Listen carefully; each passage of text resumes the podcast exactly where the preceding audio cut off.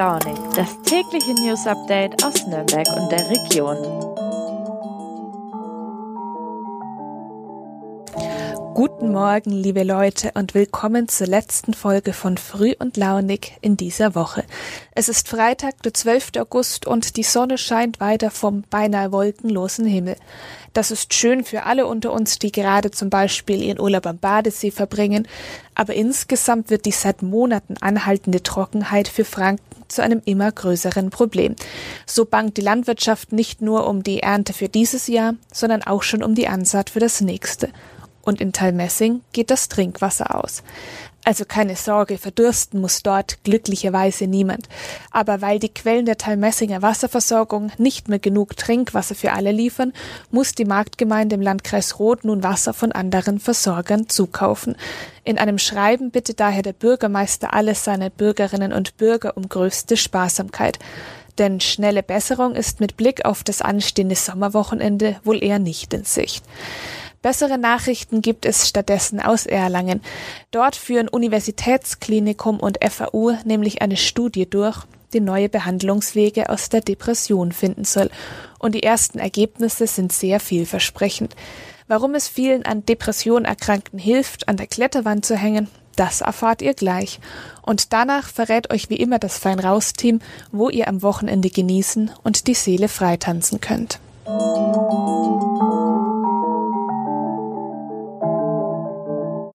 Antriebslosigkeit, Zukunftsängste, Grübelspiralen oder ein kaum mehr vorhandenes Selbstwertgefühl. Für Erkrankte sind Depressionen mit vielen lebenseinschränkenden Symptomen verbunden. Rund 20 Prozent aller Menschen in den westlichen Industrieländern erkranken im Laufe ihres Lebens mindestens einmal daran. Viele von ihnen müssen Wochen oder sogar Monate lang um eine Behandlung kämpfen, obwohl die Symptome der Krankheit dafür oft jede Kraft rauben. Eine Studie will nun helfen, das Therapieangebot für Erkrankte zu verbessern. Katharina Luttenberger ist Forschungsleiterin im Bereich Psychiatrie am Universitätsklinikum Erlangen. Gemeinsam mit Johannes Kornhuber von der Friedrich-Alexander-Universität sucht sie seit mehreren Jahren nach neuen Wegen aus der Depression. Im Gespräch mit Früh und Launig erzählt sie, wie ein Besuch in der Kletterhalle da helfen kann. Ein Besuch in der Boulderhalle als Hilfe gegen Depression, das klingt ja erstmal sehr ungewöhnlich. Es gibt ja anscheinend weltweit auch eigentlich kein vergleichbares Projekt zu Ihrem Forschungsprojekt. Wie sind Sie denn da überhaupt dazu gekommen? Naja, zum einen muss man sagen, es gibt tatsächlich etliche Kliniken und auch niedergelassene Therapeuten, die die Klettertherapie schon länger nutzen.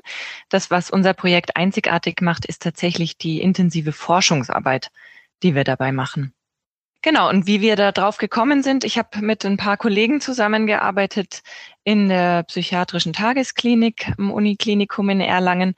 Und ähm, wir haben einfach festgestellt, dass wir alle zusammen klettern und bouldern und uns das total gut tut und ähm, wir den Kopf frei kriegen nach so einem Arbeitstag und haben dann einfach gedacht, naja, das könnte den Patientinnen und Patienten auch helfen. Und ähm, dann haben wir das ausprobiert und haben gleich eben eine Studie dazu gemacht, um das wissenschaftlich abzusichern.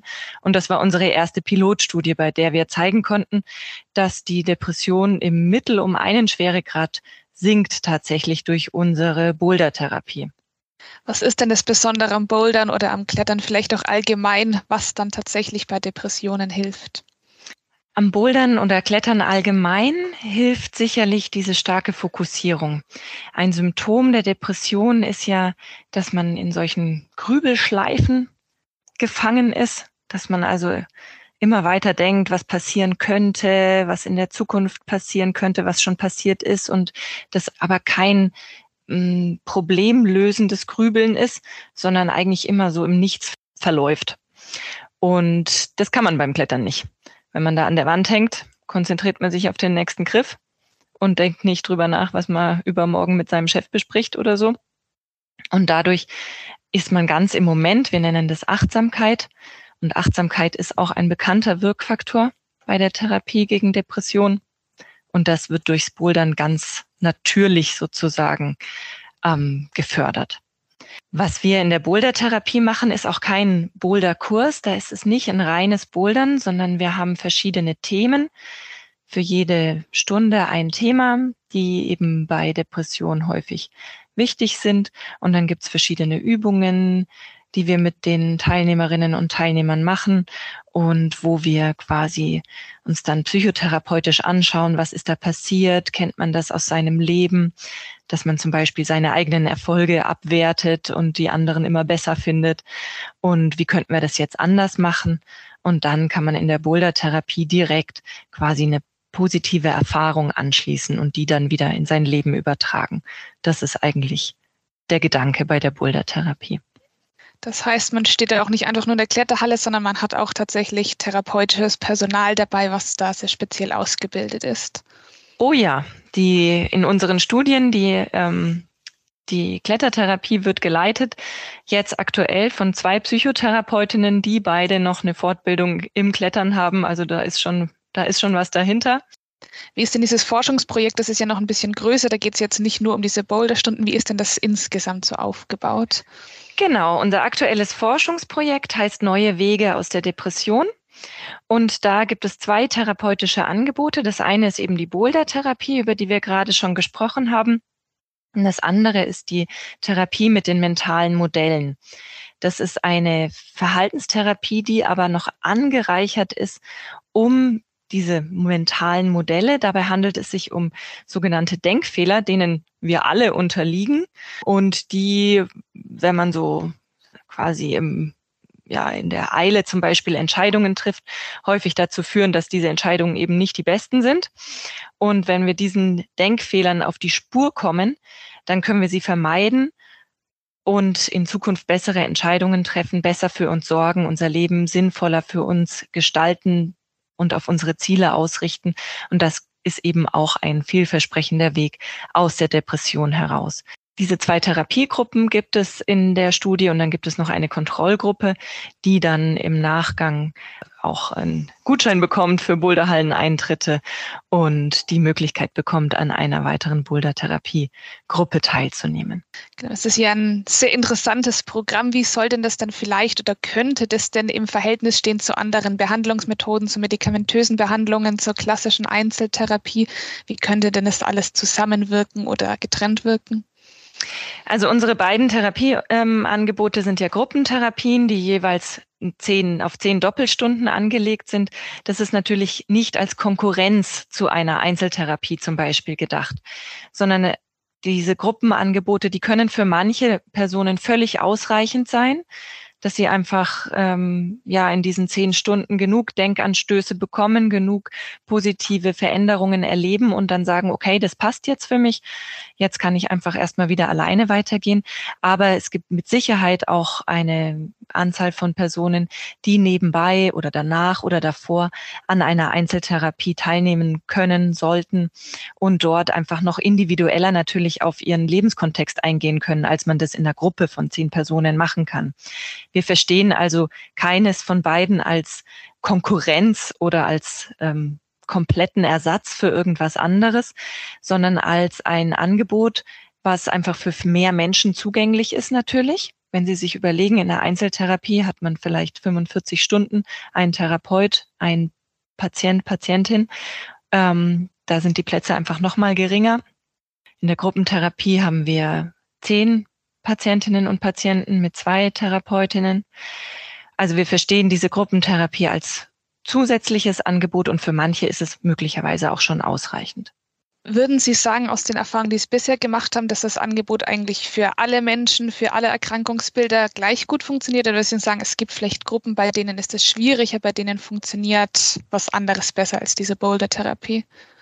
Wir haben es jetzt erforscht für Depressionen da können wir wirklich sagen, es ist wirklich unabhängig davon, wie alt man ist, wie viel Sport man schon gemacht hat, wie ähm, was man sonst noch so an Lebenskontexten mitbringt. Das ähm, wirkt um über alle Altersklassen und über alle ja, Sportlichkeitsgrade, Körperformen hinweg ähnlich.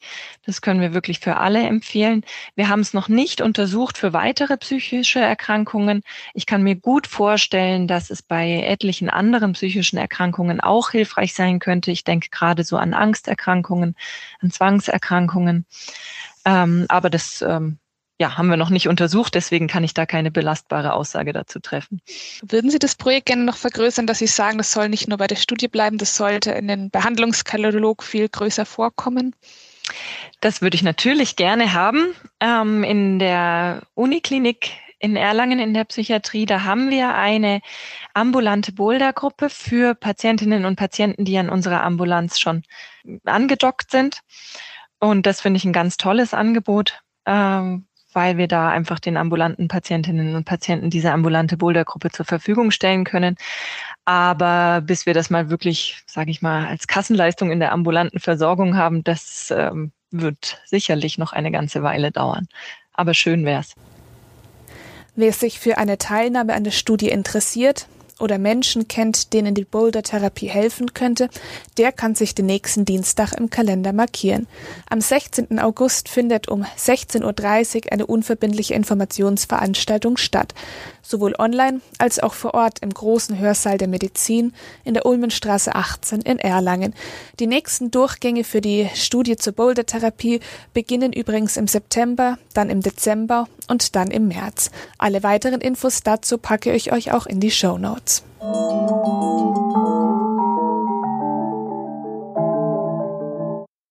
Nur noch ein paar Stunden trennen uns alle vom nächsten Wochenende.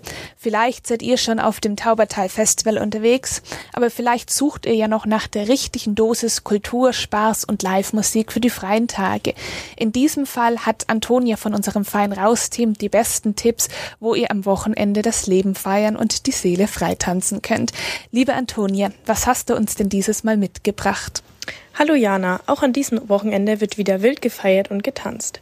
Angefangen bei dem Brückenfestival. Unter der Theodor-Heuss-Brücke findet das ehrenamtlich organisierte Umsonst und Draußen Festival statt.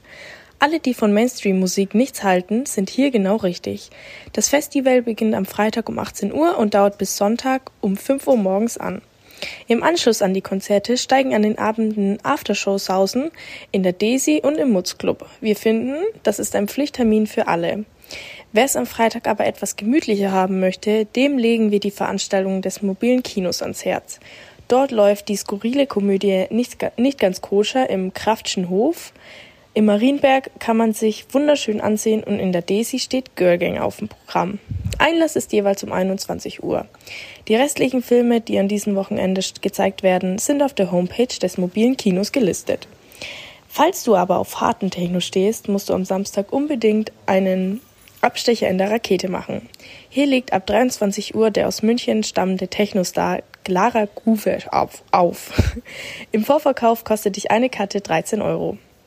Und wenn du am Samstag noch nicht genug Techno auf die Ohren bekommen hast, kannst du Nasty im gemütlichen Gärtler besuchen. Los geht's hier bereits um 14 Uhr und dauert bis 22 Uhr an. Falls du weitere Inspiration für dein Wochenende brauchst, schaue gerne auf unsere Seite fein-raus.de an und checke, was so geht. Vielen Dank, liebe Antonia. Bei den Tipps war bestimmt für die meisten etwas dabei. Ja, und das war's auch schon wieder von mir für diese Woche. Ich begebe mich jetzt auf direktem Weg zur Eisdiele. Für die Arbeitsamen unter euch esse ich natürlich eine Kugel mit. Und ihr habt ein schönes Wochenende und hört nächste Woche wieder rein. Macht's gut, eure Jana.